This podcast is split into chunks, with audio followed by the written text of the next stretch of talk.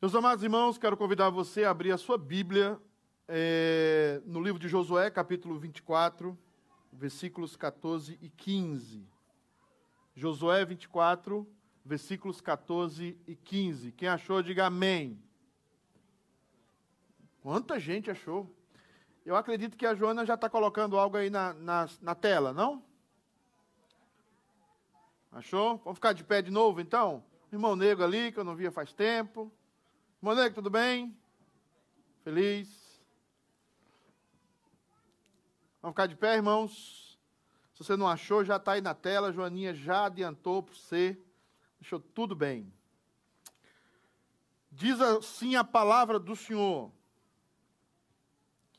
Agora, pois, temei ao Senhor e servi-o com integridade e com fidelidade.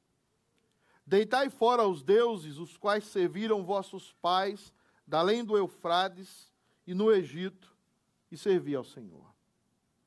Porém, se vos parece mal servir ao Senhor, escolhei hoje a quem sirvais. Se aos deuses a quem serviram vossos pais, que estavam da além do Eufrades, ou os deuses dos amorreus, em cuja terra habitais. Eu e a minha casa serviremos ao Senhor. Vamos orar? Senhor Deus, o Senhor conhece cada coração que ouvirá a tua palavra esta manhã. E o Senhor conhece também as pessoas que estão nos assistindo e aquelas que nos assistirão depois. Pedimos, Deus amado, que haja fidelidade da minha parte ao pregar a tua palavra. Que eu não pregue nada que venha do meu coração pecaminoso, enganoso, mas que eu pregue a tua palavra. Tira de mim toda a ira que não é tua, tira de mim toda a maledicência que não é tua, todo engano, toda manipulação que não vem do Senhor. Peço que a tua palavra seja pregada com clareza, ainda que tra traga problemas e dificuldades para mim e para essa igreja, mas que sejamos escravos, submissos e fiéis à tua palavra. Nós pedimos isso no nome de Jesus. Amém. Meus amados irmãos, não existe uma igreja entre as igrejas protestantes evangélicas que cuide mais da família ou que se preocupe mais com a família do que a igreja presbiteriana. Nós temos uma teologia chamada teologia do pacto. E nessa teologia, nós incorporamos na igreja toda a família. Por isso que na igreja presbiteriana possui membros comungantes, que são aqueles que são batizados e professaram a sua fé, e temos os membros não comungantes, que são aqueles batizados, mas que ainda não professaram a sua fé. Por que, que a igreja tem essa dinâmica? Porque nós entendemos pela Escritura que a partir do momento em que o pai, a mãe ou um responsável se torna cristão, ele se torna parte da comunidade do pacto da aliança com Deus, que agora nós fazemos em Cristo Jesus. E essa aliança tem muitas bênçãos. Não é somente a bênção da salvação, mas há várias bênçãos decorrentes dessa salvação. A, a salvação produz em nós um novo ser, produz em nós uma nova pessoa. E essa nova pessoa produz, sim, produz novas e várias bênçãos. E é por isso, amados irmãos, que quando nós olhamos para a Escritura, nós vamos ver que Deus sempre trata Israel como uma comunidade. E que Deus sempre trata a igreja como uma comunidade. E nessa comunidade estão inseridos os pais, as mães e os filhos. E é por isso, meus amados irmãos, que a Bíblia e também a igreja presbiteriana se preocupa com isso. Se preocupa que nós entendamos que somos a comunidade do pacto, que os ensinamentos do Senhor não são somente para nós, mas são ensinamentos para nós, para os nossos filhos, para os nossos netos. Por isso que nós nos preocupamos com a escola dominical. Por isso que nós tentamos que a escola dominical seja profunda.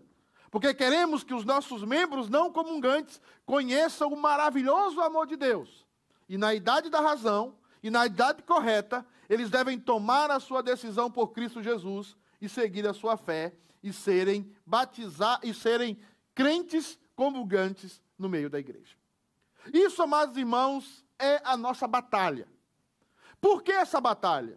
No meio imigrante, ela ainda é mais intensa. Ela ainda é mais profunda. Estudando o meio imigrante, trabalhando com imigrantes e sendo pastor de imigrantes, nós sabemos que mais de 90% dos filhos de imigrantes não continuam na igreja. Ou eles vão para o mundo, ou se tornam ateus, ou na hora da pregação, a depender do pastor, eles saem da igreja. Não querem ouvir a pregação, gostam do louvor, cantam até, mas saem. Mas a maioria nem na igreja vai. Tem raiva do pai, tem raiva da mãe, tem raiva da igreja, e encontrou muitas vezes na faculdade, nos colegas de escola, a razão e o motivo da sua existência. Por isso que nós estamos contra tudo, contra todos e contra todo o vento que está correndo por aí. Nós estamos lutando pela família. Não é do dia para a noite, não é de um momento para o outro, mas queremos produzir aqui, dentro dessa igreja, filhos que continuarão o legado da fé que nós recebemos do Senhor Jesus. E é por isso, amados irmãos, que quando nós olhamos para esse texto, nós vemos essa preocupação de Josué. Josué está preocupado com a família. Ele é um líder, ele havia já conquistado praticamente tudo que Deus havia falado através de Moisés, e ele, como líder da sua família, ele diz a todos eles: Eu e a minha casa serviremos ao Senhor. E o que nós vemos hoje aqui, amados irmãos, é a minha preocupação, porque talvez a maioria das famílias que estão sentadas aqui hoje não podem dizer: Eu e a minha casa serviremos ao Senhor. A maioria dos que estão aqui não pode dizer: a minha filha, o meu filho, o meu neto não está sentado aqui comigo dizendo: eu e os meus filhos servimos ao Senhor. E nós somos responsáveis, como homens de Deus, como liderança, de dar todo o provimento para que um dia as gerações que estão surgindo, as famílias que estão nessa igreja e as que chegarão a essa igreja, digam num culto, digam numa geração: eu e a minha casa servimos ao Senhor. Eu me comprometo, como pastor, diante de vocês, a dar a minha vida por isso, a dar a, as minhas regalias por isso, porque não existe maior coroa, não existe maior vitória para um pastor do que saber que as suas famílias que ele pastoreia, todas elas, ou a maioria delas, estão dizendo: Eu e a minha casa serviremos ao Senhor. E é por isso, meus amados irmãos, que nós temos que aprender uma coisa básica antes de entrarmos no texto, que vai nos revelar isso. Um tipo de atitude, ou qualquer atitude repetida, gera um, gera um hábito. Se eu fazer uma coisa várias vezes, aquilo vira hábito na minha vida. Hora de acordar, hora de levantar, hora de comer, hora de ler, hora de encontrar com os meus amigos. Repetir essas ações faz com que ela se torne um hábito na minha vida. E se eu repito isso, repito esse hábito mais vezes por anos, se torna algum tipo na minha vida de costume. Deixa de ser um hábito e passa a ser um costume.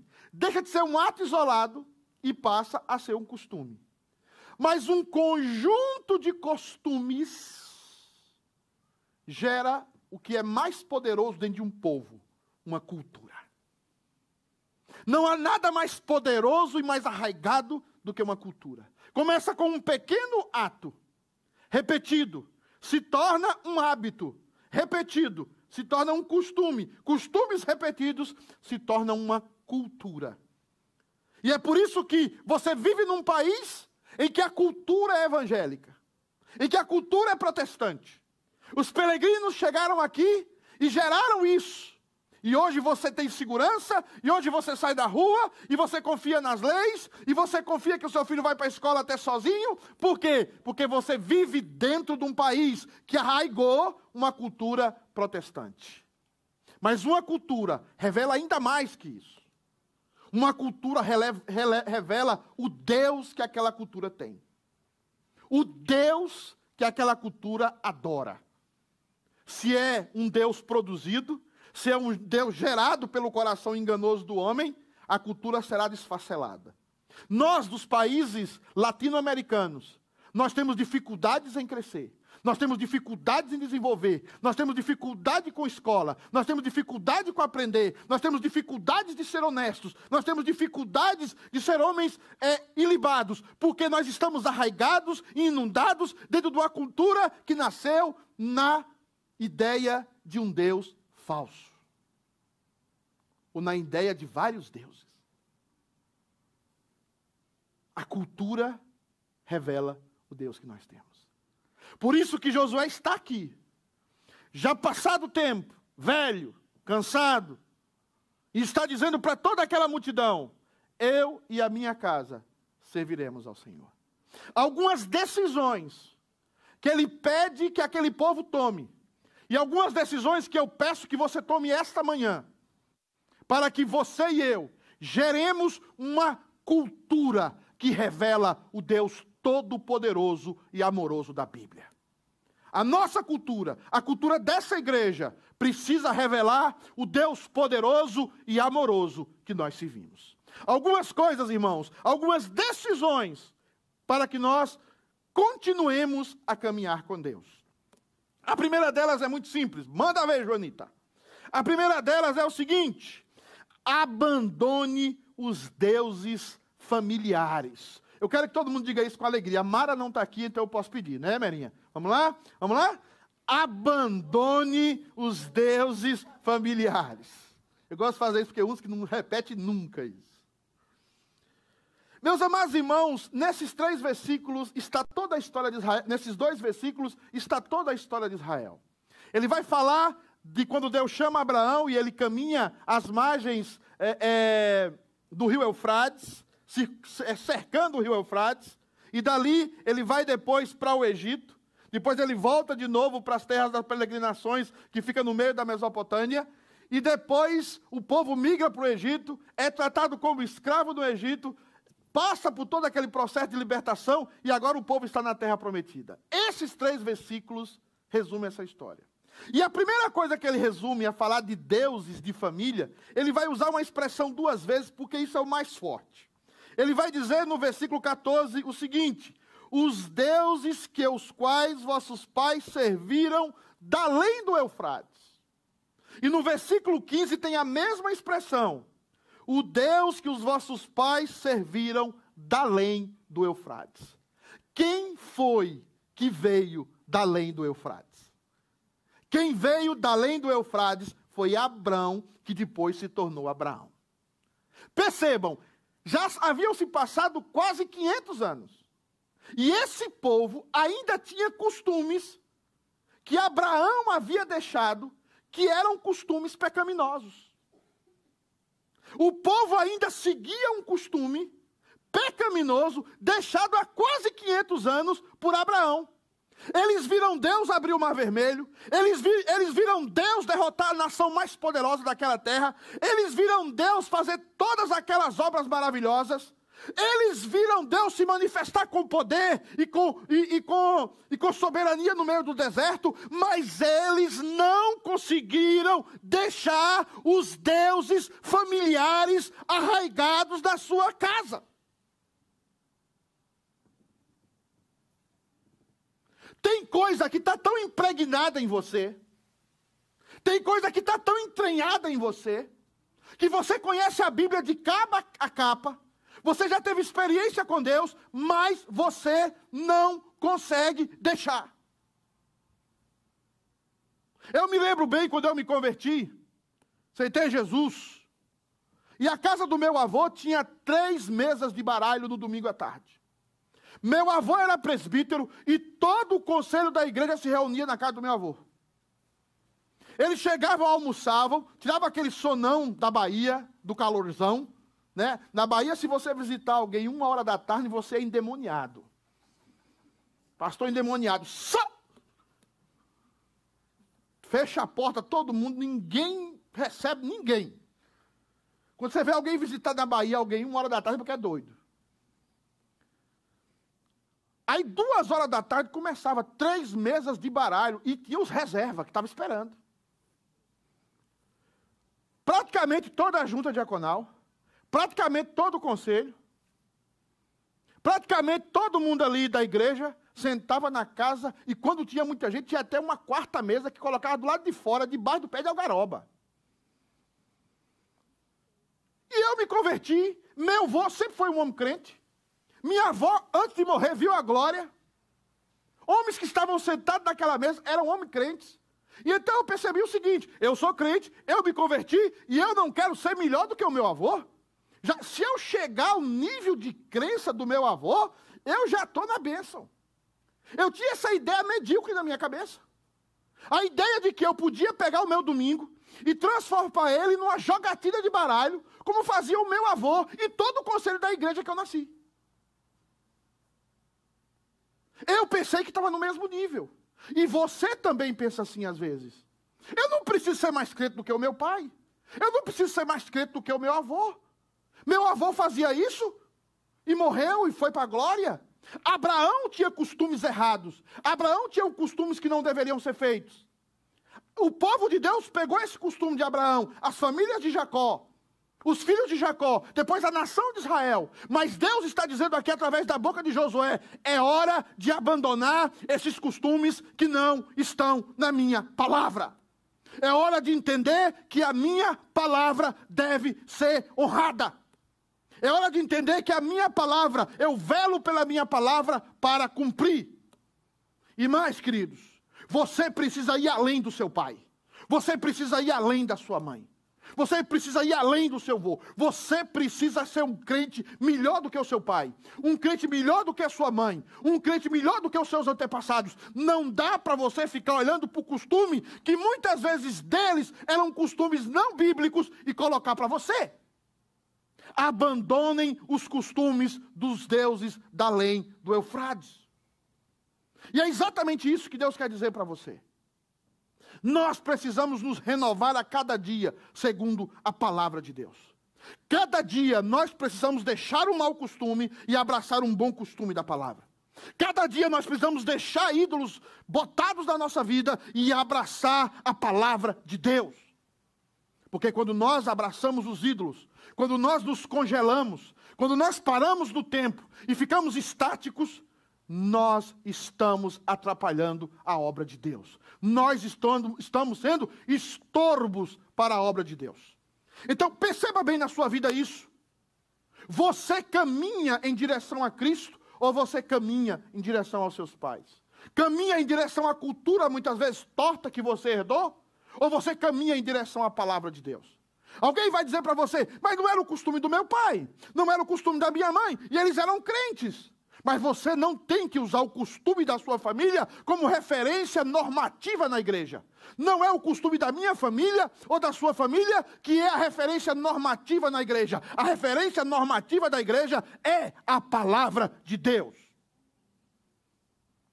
Você está preparado para deixar os ídolos familiares?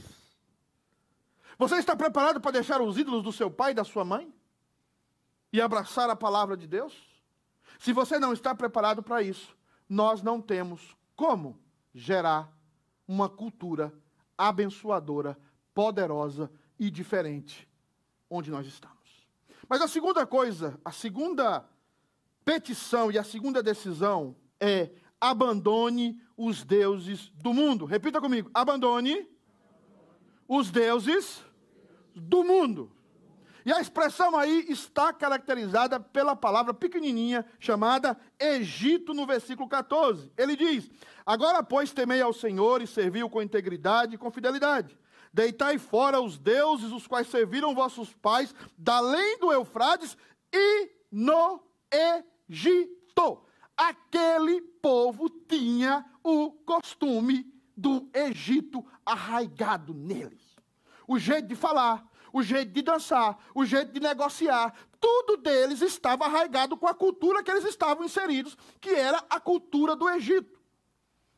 Você também está agora, infelizmente, numa cultura que está se transformando em uma cultura fora da palavra de Deus. Você está agora também vivendo numa cultura que prega para você e que anuncia coisas para você fora da palavra de Deus. Não é na sua família, não é na sua casa, mas é algo que está presente nas suas relações comerciais, é algo que está presente nas suas relações como cidadão. Você vê costumes e coisas que você repete, que você faz, que revela que você não está servindo a Deus, mas revela que você está servindo ao ídolo. Veja bem, Deus tirou o povo do, do Egito, e no meio do deserto o povo começou a reclamar. O povo começou a reclamar porque o povo não queria comer maná. O povo não, o povo enjoou do maná. E o povo começou a ter saudade de quê? O texto é claro. Eu tenho saudade das panelas de carne do Egito. Eu tenho saudade daquela comilança do Egito.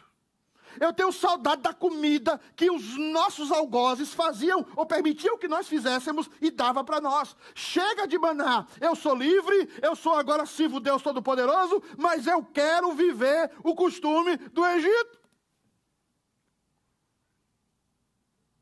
Se você não começar a mudar em relação a coisas que se faz lá fora, e que são até aprovados pela sociedade, se você não começar a mudar através da palavra de Deus, será um caminho de destruição.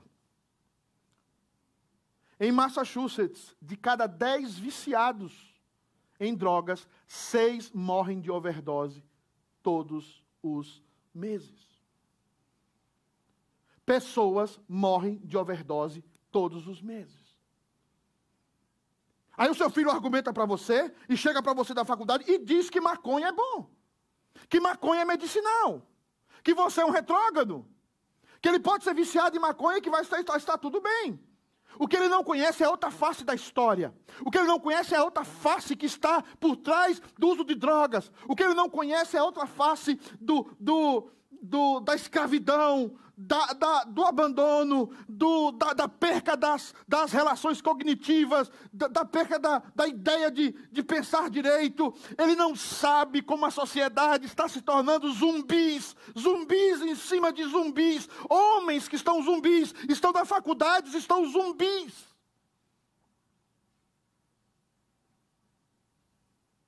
O costume do mundo não pode entrar na igreja. Nós não somos o povo que vive a vida do Egito.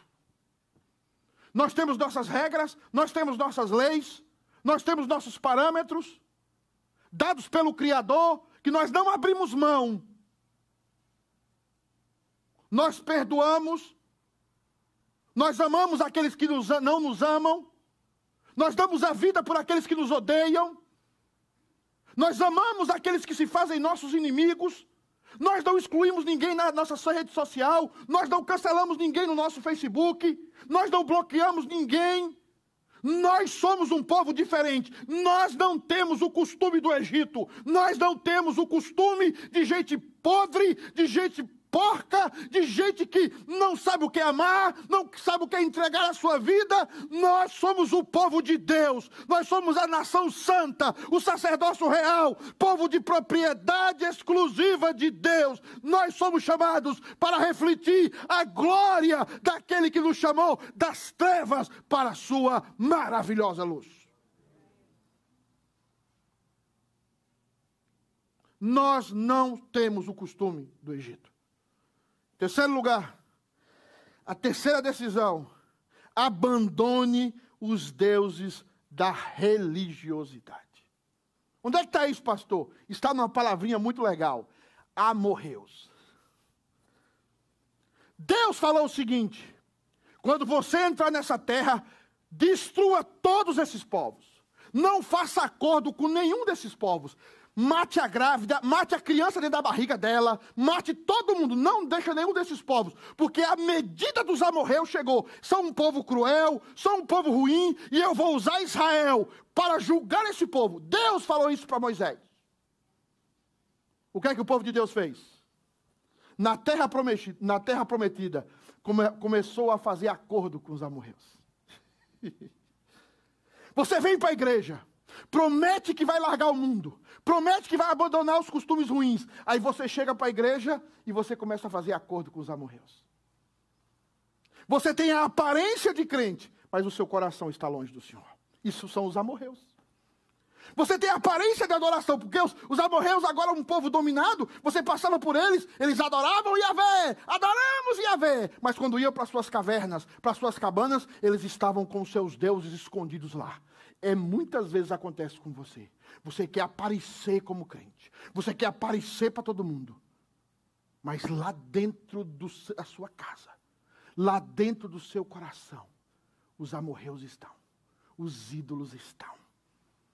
Você é um religioso. Você é um sepulcro caiado. Bonito por fora, cheiroso por fora, cheio de flores por fora, mas por dentro você está fedendo e você está podre. Você chega na igreja, você não adora. Eu gostei da Julimari hoje aqui, sorriso, alegria de adorar o Senhor.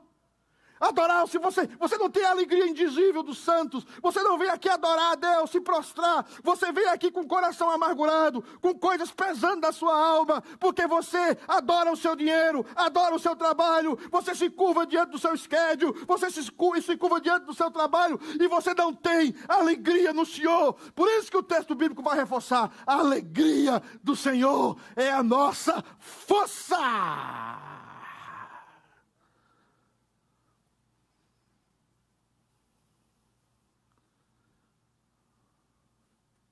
Você e eu, talvez estamos cheios de ídolos. Isso é um problema meu também, dentro da igreja. Aliança com os amorreus. Aliança com os amorreus. Deixe. Veja, esse povo já havia passado 500 anos que saiu lá de U dos Caldeus, em Abraão. Esse povo já havia passado pelo Egito. Esse povo já havia derrotado Toda, a maioria dos povos da terra prometida. Josué já tinha feito isso com Caleb. E ele está dizendo: vocês ainda servem os deuses dos amorreus. Vocês fizeram aliança com os amorreus. Cuidado com a religiosidade. Cuidado com a boca longe do coração. Quando você está cantando, Deus não está olhando se você está afinado, se você está na nota. Tem nada a ver com isso, querido. Deus está olhando o seu coração.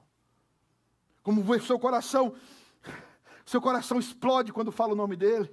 Quando o seu coração exulta quando fala o nome dele. Como o seu coração salta, como diz Davi, como bezerros descabriolando por meio do cerrado e no meio da braquiara. O seu coração salta, salta quando escuta só o nome dele. O seu coração não esquece de nenhum dos seus benefícios. O seu coração adora. O seu coração entende que você é privilegiado, que você é alguém que recebeu o maior amor do universo, o Filho de Deus cravado naquela cruz por você.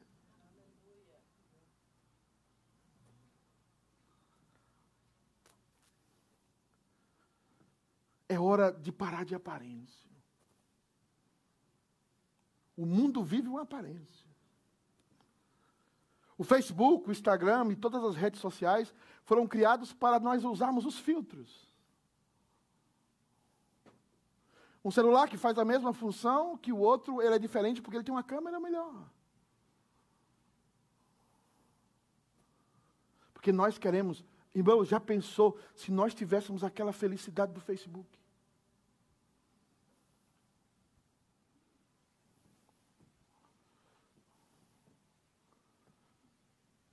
Seríamos maravilhosos. Mas Deus está convidando você hoje para dizer no seu coração, como Josué está dizendo: escolha hoje a quem sirvais. Se os deuses da além do Eufrates, se os deuses do Egito, ou se os deuses dos amorreus, ou o Senhor vosso Deus, quem você serve? Você está aqui dentro e pensa que é melhor do que está fora. Você está dentro da terra prometida, mas você já morreu. Você está dentro da igreja, mas você já morreu. Qual é a diferença de você para um não crente? Quais são os princípios que você obedece? Quais são os princípios diferentes? Qual é a conduta que você tem diferente daqueles que não são crentes? Em que você é diferente? Qual é o contraste que tem? Se quando vem a fome você fica murmurando igual o mundo. Quando vem a doença você murmura igual o mundo. Quando vem a falta de trabalho, você fica preocupado e ansioso igual o mundo. Onde é que está a sua diferença do crente para o não crente? Do que serve a Deus e o que não serve? Cadê? É tudo igual?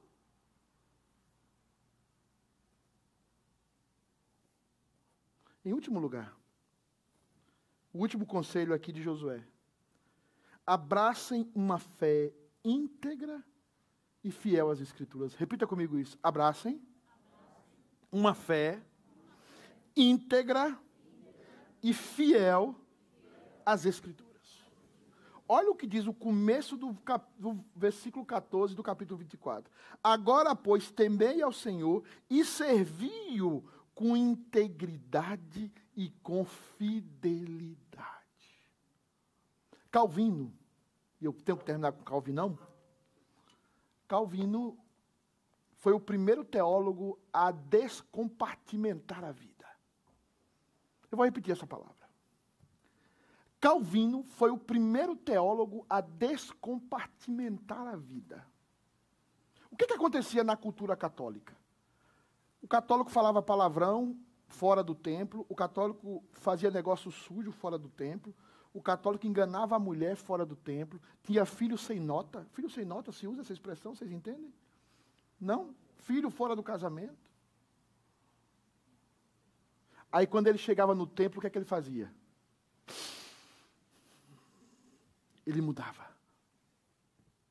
A vida compartimentada. Fora do templo, eu sou um, um demônio. Mas quando eu entro no templo, você já viu templo católico com barulho? Você já viu o pessoal, antes do movimento que imita os, os peteca? Você entrava num templo católico, como é que é um templo católico? Hã? Como é? Há algo mais silencioso do que um, um, um, um, um morto? Há algo mais silencioso do que um fédero, um, um corpo morto? Por que, que você acha que a Igreja Católica é preparada para ela ter silêncio? Porque é a vida compartimentada. Dali para fora você faz o que você quiser. Mas quando você entrar aqui para dentro, você tem que fazer o sinal da cruz, sentar bem quietinho do, no, no banco e se comportar o quê? Como cristão. Tem muito crente assim.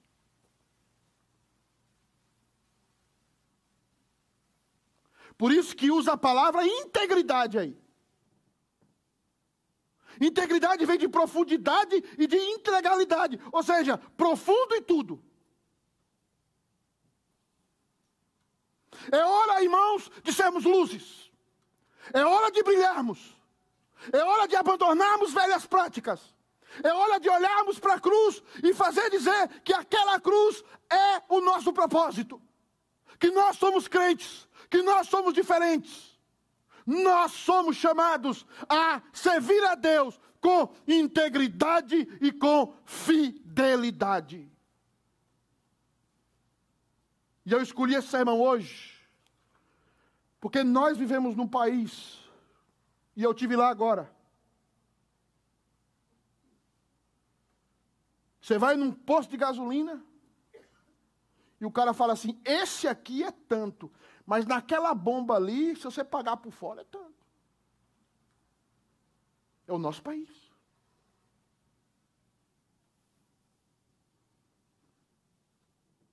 Eu venho do Brasil onde só roubou isso.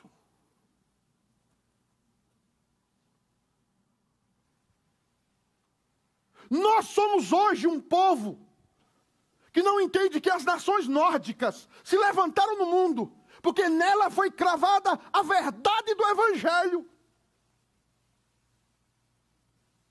De uma vida que adora a Deus do templo, e adora a Deus da sua casa, e adora a Deus dos seus negócios.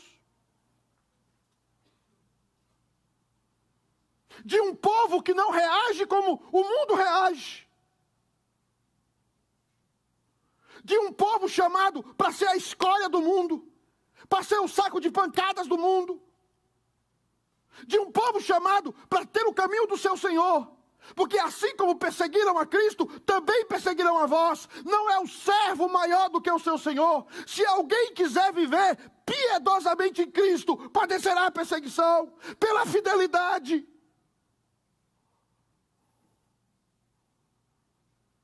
Deixa eu terminar com o comportamento de um jogador de um time que eu eu tenho dó hoje, mas hoje eu tenho orgulho do Vasco. Eu tenho orgulho, eu tenho dó porque não está jogando nada. Grande inimigo do o Vasco do Flamengo, na época de Roberto, tal, tal. Mas essa semana, essas semanas eu senti orgulho do Vasco. Um dos seus jogadores, Leandro Castan, ele disse: Eu não vou vestir essa camisa. Que falava do orgulho LGBT. E todo mundo caiu em cima dele. Todo mundo, toda a, a, aquele acabou com a carreira dele. Ele destruiu a carreira dele. Mas ele falou: Eu não visto. E perguntaram ele por quê? Porque eu sou cristão. Porque eu tenho princípios. E os meus princípios valem mais do que a conveniência, vale mais do que o meu salário, vale mais do que o sustento da minha casa, vale mais do que o sustento da minha família. Os meus princípios cristãos são tudo para mim. Eu queria ver um de nós, irmãos, eu queria ver um de nós se levantar como luz. Eu queria ver um de nós criticaram ao pastor da Flórida que não fechou a sua igreja, que respeitou a Constituição dos Estados Unidos da América. Hoje ele recebeu 800 mil dólares de, de, de de indenização. É hora de confiar em Deus, é hora de abandonarmos velhas práticas, é hora de olharmos para o mundo e dizermos: nós estamos aqui para brilhar, nós vamos sofrer, nós vamos sangrar.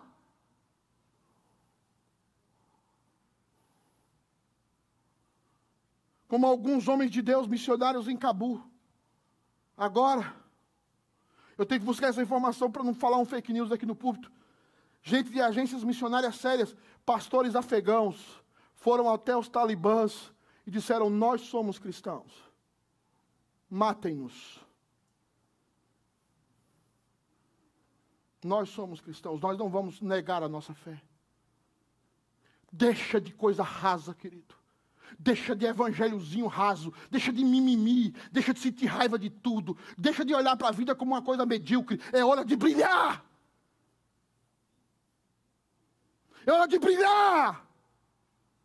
Assim brilha a vossa luz diante dos homens. Está vivo ou morto é uma questão de Deus. Se Deus quiser que você viva, eles metem você na fornalha acesa, acesa sete vezes mais, e você sai vivo de lá. Se Deus quiser, quando aqueles homens respondem, fica sabendo, ó Nabucodonosor, se o nosso Deus quiser nos manter vivo, eles nos manterá vivo, Nabucodonosor. Mas se não, fica sabendo, Nabucodonosor, que não nos dobraremos de diante da imagem que você elegiu, porque nós só adoramos ao Deus verdadeiro, ao Deus de Israel. É hora de se levantar, igreja. Para que os nossos filhos nos honrem. Para que os nossos filhos olham, são homens de Deus, são mulheres de Deus. Mamãe te fez mal essa pessoa. Mamãe, essa pessoa falou mal de você. Mamãe, essa pessoa pisou em você. E você está lá ajudando, e você está lá perdoando, e você está lá cuidando, porque você não é desse mundo caído, você é do reino dos céus, você não é daqui, você perdoa quem te fala mal, você abraça quem te fala mal, você cuida daqueles que te perseguem, porque você é de Cristo.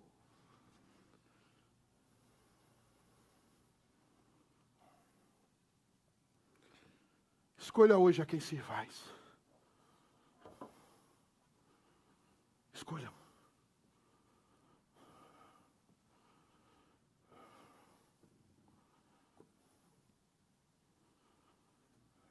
Porque a história sempre se repete. Os reinos da terra sempre são contra o Senhor. O homem sempre se levanta desde Babel para tentar destronar o Rei dos Reis e Senhor dos Senhores. Mas não haverá nunca uma derrota para Jeová Sabaoth, o Senhor dos Exércitos. Eu quero hoje, irmãos, fazer um convite para essa igreja. Tira essa cadeira daqui, porque eu não sei porque essa cadeira está aí. Não sei se é a cadeira do anjo, não sei. Obrigado, querido. Tem igreja, tem cadeira do anjo, não tem? Nem vou contar a piada, nós é anjo, porque não cabe. Nós é fiote. Eu quero que você se examine. Eu quero que você examine a sua alma.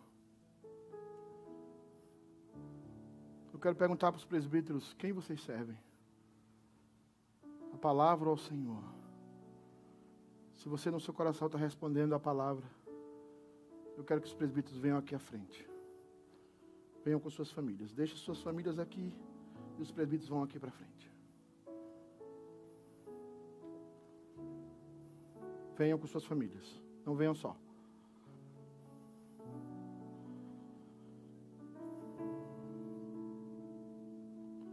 As famílias ficam embaixo, os presbíteros vão aqui para cima.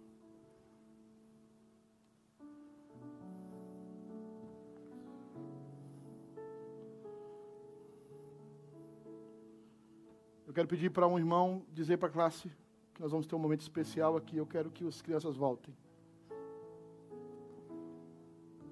Escolham hoje a quem sirvais. Eu quero chamar os diáconos com suas famílias. Venham aqui à frente. Escolham hoje. Só os presbíteros vão ficar aqui em cima. Os diáconos vão ficar embaixo. Venham com suas famílias que estão aqui. Pode vir para aqui. Pode juntar aqui. Não morde aqui. Maria, do meu lado.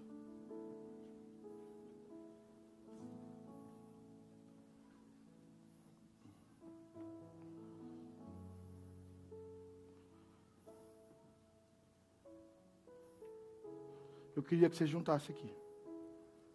Junta aqui, por favor, Tânia. Juntem aqui. Peguem na mão uns dos outros. Eu quero que vocês se levantem da igreja. Por favor.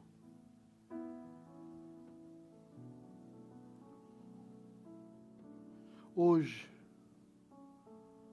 essa igreja que já fez isso, mas simbolicamente.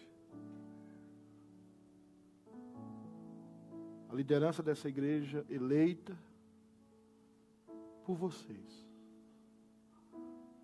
está dizendo: Eu e a minha casa serviremos ao Senhor.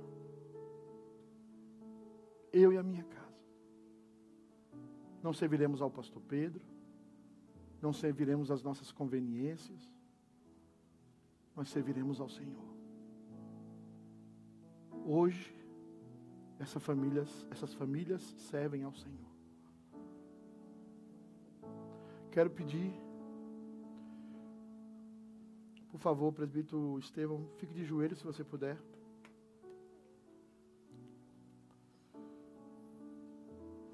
Laizinha, põe a mão em cima da cabeça do tio Estevão. Mais, atrás, mais para trás, por favor. Eu disse, por favor, fique de joelho. Não vai se arrepender, não. Por favor, põe a mão na cabeça do presbítero. Cacheta, fique de joelho. Lara, põe a mão na cabeça do seu pai. Kisden, por favor, caminhe.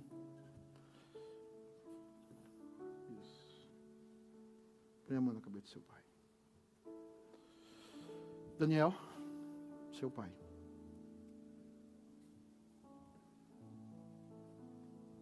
Por favor, põe a mão na cabeça do Iraci. Isso. Unam aqui. Nós vamos orar.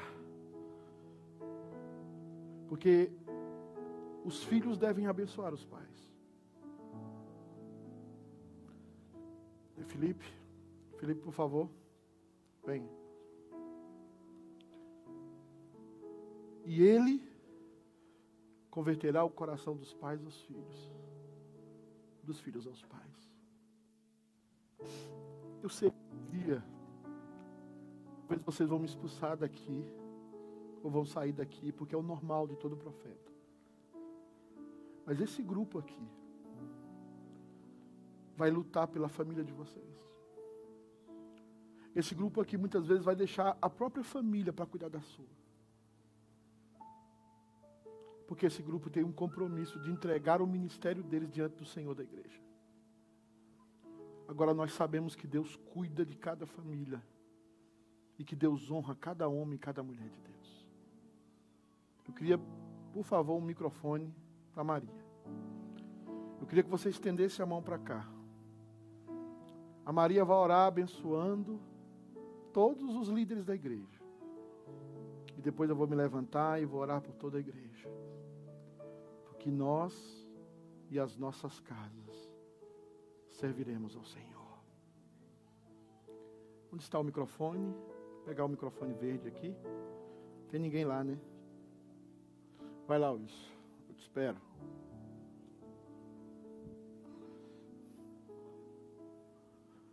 Verde. Alô. Põe a mão, as duas mãos na cabeça do seu pai, as duas mãos na cabeça do tio Eudes, as duas mãos na cabeça do tio Estevão, que é o, o vozão maravilhoso. Levante a sua mão para cá. Mas levanta com o coração. E diga no seu coração: Eu e a minha casa, ou o que resta dela, serviremos ao Senhor.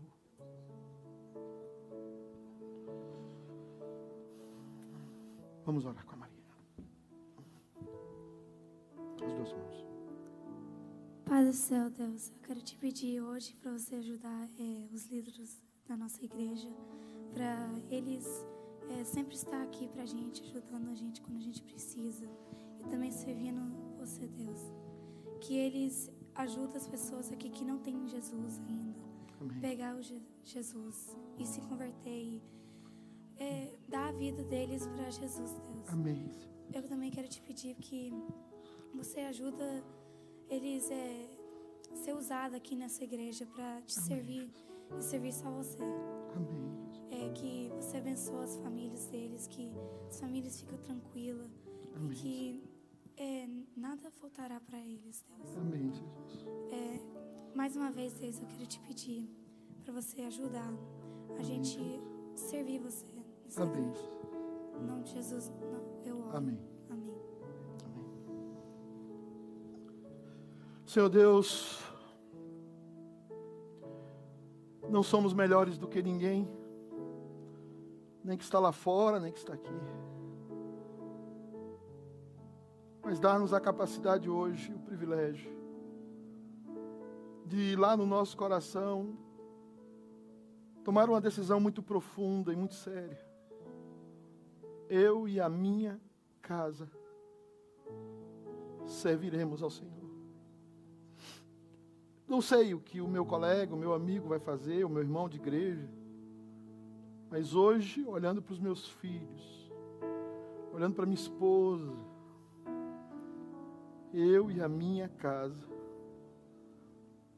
eu rejeito os ídolos familiares da minha casa, rejeito os ídolos do mundo que às vezes invadem a minha casa, rejeito os ídolos religiosos que às vezes vêm e querem solapar a minha casa.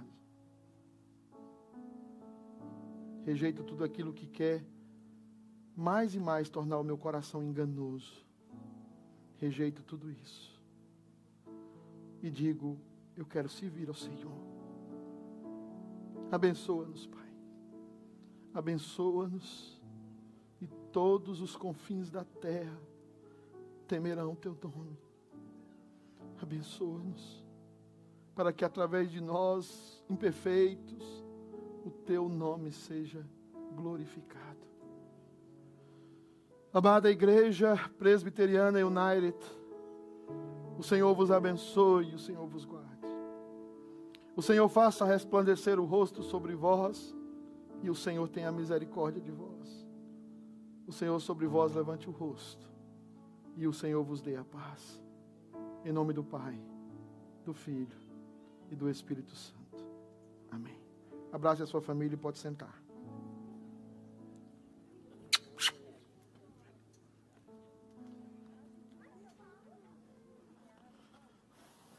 Meus queridos,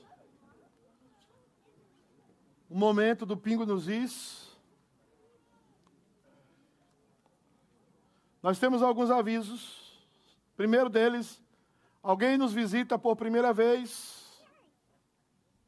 Alguém nos visita por primeira vez. Irmãos, eu só quero dizer uma coisa para os que estão aqui, que eu esqueci. Todos os cultos desse mês de setembro nós vamos ter apelo. Para você falar que é uma coisa emocional, tal, vai ter apelo em todos os cultos. Eu tenho orado pelo enchimento do Espírito Santo nessa igreja.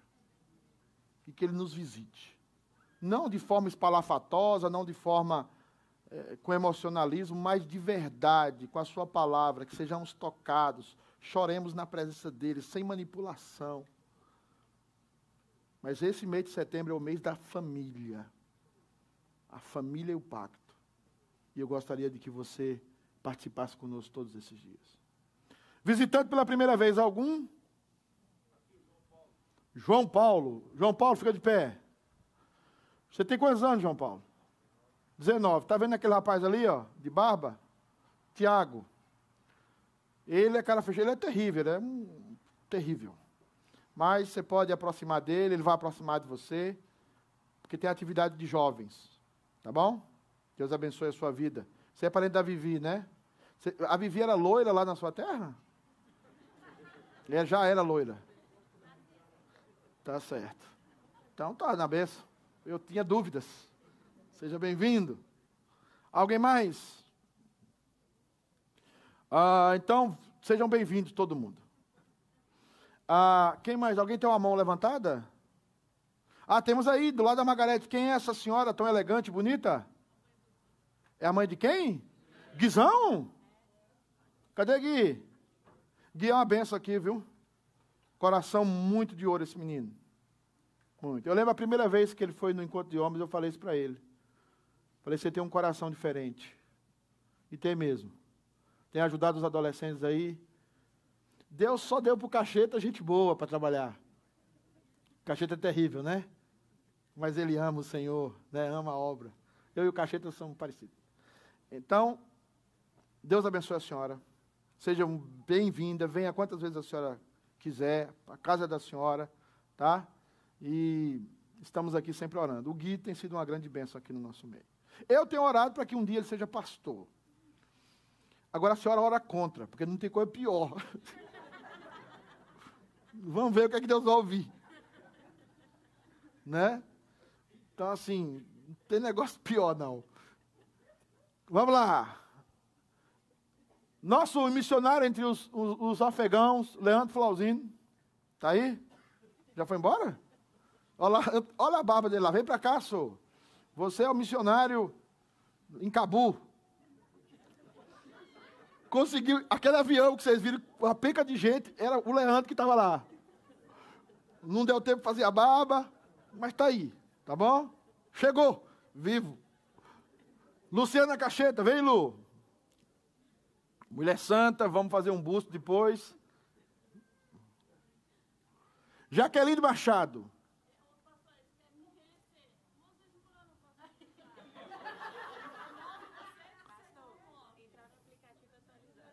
Entra no aplicativo e atualiza, porque senão na semana que vem é aniversário de novo.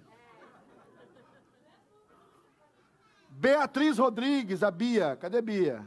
Bia linda, tá aqui na câmera, tá? Eu vi seu pai tirando foto de você, todo orgulhoso, todo cheio, né? Valeu, Bia. Clebão, Diácono Kleber, vem para cá. Calel Guerra tá sofrendo em Nova York. Vem para cá. Ariane, vamos orar pelos aniversariantes? Vem para cá. Tem alguém mais faz aniversário? Fabiana não é agora não? Foi semana passada? Fabiana não parece, mas ela está fazendo 48, tá? Vamos orar com a Ariane. Senhor, muito obrigado por essa manhã que a gente estamos aqui, que o Senhor Amém, abençoe Jesus. todas as pessoas que estão fazendo aniversário essa semana. Que tá Amém, vindo. Jesus. Que o Senhor continue abençoando a vida deles, no dia a dia, no caminhar, a família Amém, deles, a, a, fé deles também, que um, pode aumentar todos os dias Amém, também. Jesus. Abençoa a igreja hoje que estamos aqui, que todos nós temos um bom resto do nosso dia. E isso que eu te peço, em nome de Jesus, amém. Amém. Irmãos, é, vamos avisar, não, não saiam, pode sentar, vocês estão tudo abençoados já. Pode passar para frente. Quem aqui? Mulheres, orar sem cessar. Nós temos jejum, que dia é o jejum? Sábado. Sábado. E passa.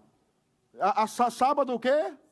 Às sete da manhã, às dez e meia. São três horas e meia de jejum? Não tem comida depois. Ah, são presbiterianos.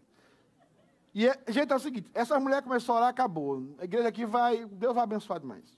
Que as mulheres orando, os homens entram no eixo. Passar. Também vai ter Mulheres em Cristo, conferência. Nós vamos estar falando nessa conferência, dia 11 de setembro, de 6 às 8 p.m. Também tem comida, porque nós somos presbiterianos. Ah, essa aqui, The Works of Jesus. É isso sim. É a série que o Marcelo e o Gui estão fazendo, né? É isso? As obras de Jesus. Que maravilha. As obras de Jesus, mande seu filho. Aproveita e falar que os pretinhos também vão ter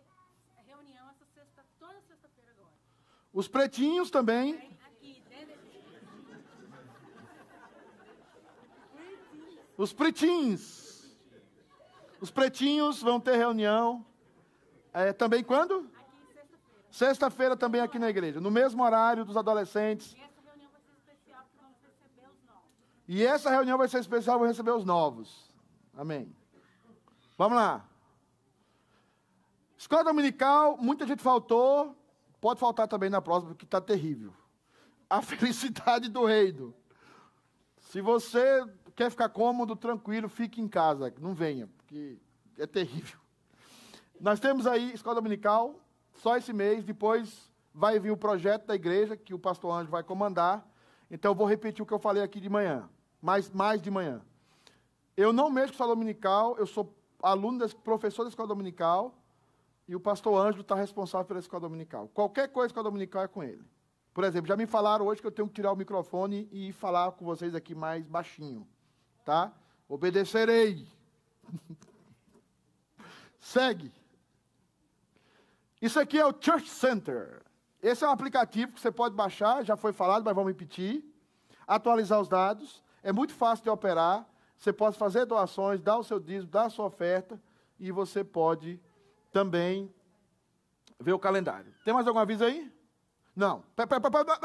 Distante. Cadê Hernando? Vem cá, Hernando. Vamos resolver um negócio aqui. Vem cá. Irmãos, deixa eu falar uma coisa para vocês. Pastor Ângelo tem total autoridade para visitar vocês, é, colher críticas, é, orar por vocês. É, eles, nós sempre, eu vou estar reunindo com eles sempre. Então, o pastor Ângelo está nesse, nesse estágio agora. Nós estamos preparando, se Deus permitir, se tudo der certo, ele está no processo para talvez ser recebido aqui como pastor na igreja. Esse é o caminho. Mas, ah, vai ser recebido. É, é o processo, tá? Que depois vira peteco e vocês ficam botando a culpa em mim, tá? Então, o, o, o pastor Ângelo não é 100%, ele não é full time. Então, não exija dele que ele seja full time. Tá? Ele tem um trabalho, tem feito com muita dedicação, fez a secretaria muito maravilhosamente bem, tem feito tudo com muita responsabilidade, mas ele não é full time. Outra coisa, por que não houve Santa Ceia em setembro, em agosto? Porque está tudo lá no calendário.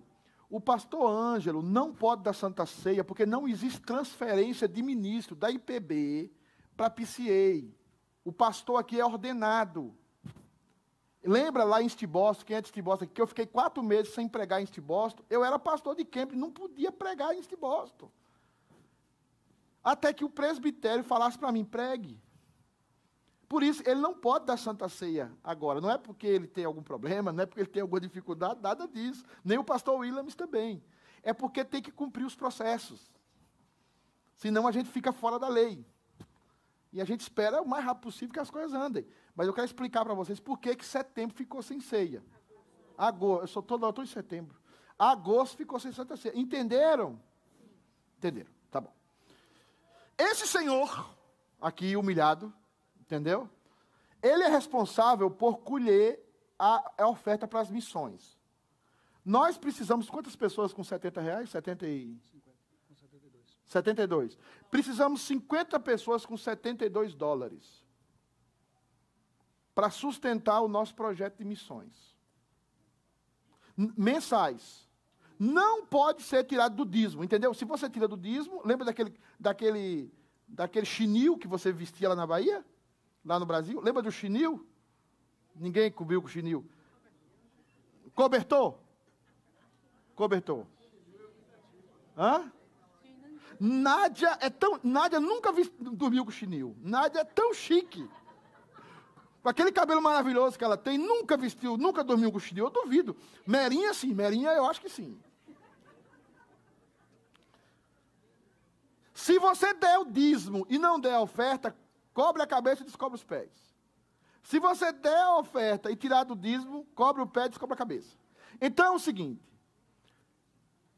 tudo depende desses. Eu, eu, eu desse, 70 dólares, irmãos, é uma ida de qualquer de nós aqui num restaurante com a família. Quer dizer, nos que eu vou. Nos que o Iraci vai, não. O Iraci vai gasta 300. Aí é outra coisa. Esses dias o Hernando me deu 200, 150, 200 dólares de, de, de coisa. Eu falei, para que isso aqui? Eu posso comer 30 dias esse negócio aqui. Chegou lá no restaurante e quase não deu. restaurante caro. Então, você que ama missões, nós vamos criar o quadro de missões. Por favor, não se faça, não, não se faça de rogada. É 70 dólares. A maioria que eu conheço trabalha, ganha dinheiro, tem, tem seu negócio, tem até condição de dar o ano todo, já. Nós estamos sustentando a nossa irmã, como é o nome daquela irmã da República Dominicana? Feliciana? Do...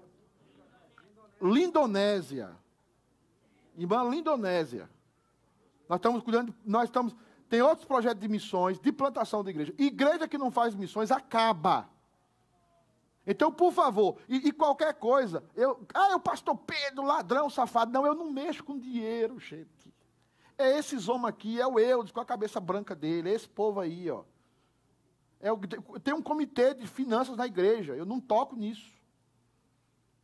Está entendendo? Então é o seguinte: invista em missões. Porque senão nós vamos ter que sentar para a igreja. Outra coisa, vem cá, Wilson, por favor. Eu, desculpa, é o primeiro do dia, o almoço vai queimar, sei lá. Mas nós precisamos, é, nós precisamos conversar as coisas. Sabe quanto foi colhido de dízimo aqui semana passada? Mil e quanto, Wilson? Mil e novecentos. Se a igreja continuar dando quantidade de dízimo que ela está dando, e eu não sei por quê, porque todo mundo está trabalhando. Eu não estou sabendo de ninguém desempregado. Hã? Agora, diz que, diz que foi o, o, o Eudes que falou da dízimo, por isso que está estando nessa situação. Isso só é o seguinte, é claro que eu estou brincando, né, gente? Se nós tivermos mais dois meses nessa penúria, nós vamos ter que sair daqui envergonhado, com a cabeça baixa, rabinho entre as pernas. Tá? E vamos ter que pedir aí o porão de alguma igreja para estar. Tá. Então, quando você observar isso, o Wilson é administrador da igreja. Quando você quiser comprar qualquer coisa, você quiser comprar, eu não, eu não compro nada aqui na igreja. É ele, ó. Eu não posso autorizar comprar um, um papel higiênico do banheiro. É ele aqui, ó. Ele, ele é que compra. Então, parem, nós estamos numa organização presbiteriana. Pastor é funcionário da igreja, tem que cumprir os seus deveres, tem que prestar relatório, tá? Tem que ser fiscalizado pelo conselho. Pastor é funcionário. Ele é responsável por isso. Qualquer coisa para comprar isso. Da junta diaconal, quem compra é o Alice. Cadê o Alice Barbudão? Que estava para ser enviado, mas teve a tomada de Cabu. Tá? Agora vem para cá, por favor, querido. Tudo que tem a ver com organização de cadeira, mudança do templo, tem a ver com esse homem que faz as coisas. E esse homem aqui é o líder dos diáconos no culto. Ele é o líder dos diáconos. O trabalho do culto dos diáconos é como presidente da junta. Tá? Eu sou submisso a eles. Eu sou submisso ao Wilson. Tá? Como eu sou submisso ao pastor Ângelo na escola dominical. Tá? Então, irmãos, o pastor Pedro tomou a decisão, um irmão chegou para mim, o pastor Pedro tomou a decisão de me mandar mudar de cargo. Eu não tomo decisão nenhuma, irmão, é o conselho da igreja. Tá? E eu, mesmo sendo contrário, eu apoio as decisões do conselho da igreja. Eu vou dizer, eu acordo, eu, estou, nós tomamos, porque eu, eu, tenho que apoiar a decisão do conselho. É assim que é o sistema presbiteriano. Então, esses homens são responsáveis por isso. Nossa igreja não deu o seu dízimo diretamente para ninguém. Ah, eu estou dando dízimo para o irmão missionário lá na Flórida, estou dando dízimo para um pastor. Não faça essa loucura. Deu dízimo na igreja, e a igreja vai assistir aqueles que têm necessidade, como essa igreja tem assistido até hoje. E tem gente aqui que pode dar testemunho que essa igreja deu dinheiro sim. E o dinheiro da igreja é para abençoar as famílias da igreja sim. E os irmãos sabem disso. Mas a igreja, as arcas da igreja não podem ficar. Ah, pastor, nós temos reserva? Temos reserva, mas nós queremos comprar um templo. Vai gastar as reservas tudo? Torrar tudo?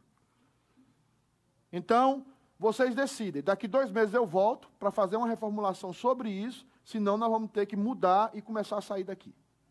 A nossa ideia era comprar isso aqui, mas pelo andar da carruagem, que você tem gente aqui que consegue viver na América com, com, com 200 dólares. É um milagre que tem que contar para todo mundo. Tá? Então, eu não, eu, eu estou nessa função, me cabe essa função, mas o, o, o comitê de missões, o comitê de, de finanças me informa, olha, está aqui o valor. Entrou 1.900. Como é que nós vamos pagar o pastor Ângelo? Como é que nós vamos pagar a, a Gabi? Como é que nós vamos pagar o Marcelo? Que estão fazendo um trabalho maravilhoso. Tá? Esse ano já tirou uma parte do meu salário para dar a oferta para os é, é, adolescentes. Já foi cortado a partinha. Então, assim, eu não tenho problema com isso, não. Posso me virar também por aí mais minha mulher, lavar bidê, porque nós já fizemos isso, não tem problema nenhum, isso é honra. E ela faz isso até hoje. Agora, o problema aqui é o seguinte: vamos nos despertar. Tá? Vamos nos despertar. Dízimo e oferta, a igreja está precisando. E nem, mesmo se não tivesse precisando, né? faz parte. É, Erione, você ia dar um aviso. Liga aí. Aí está ligado.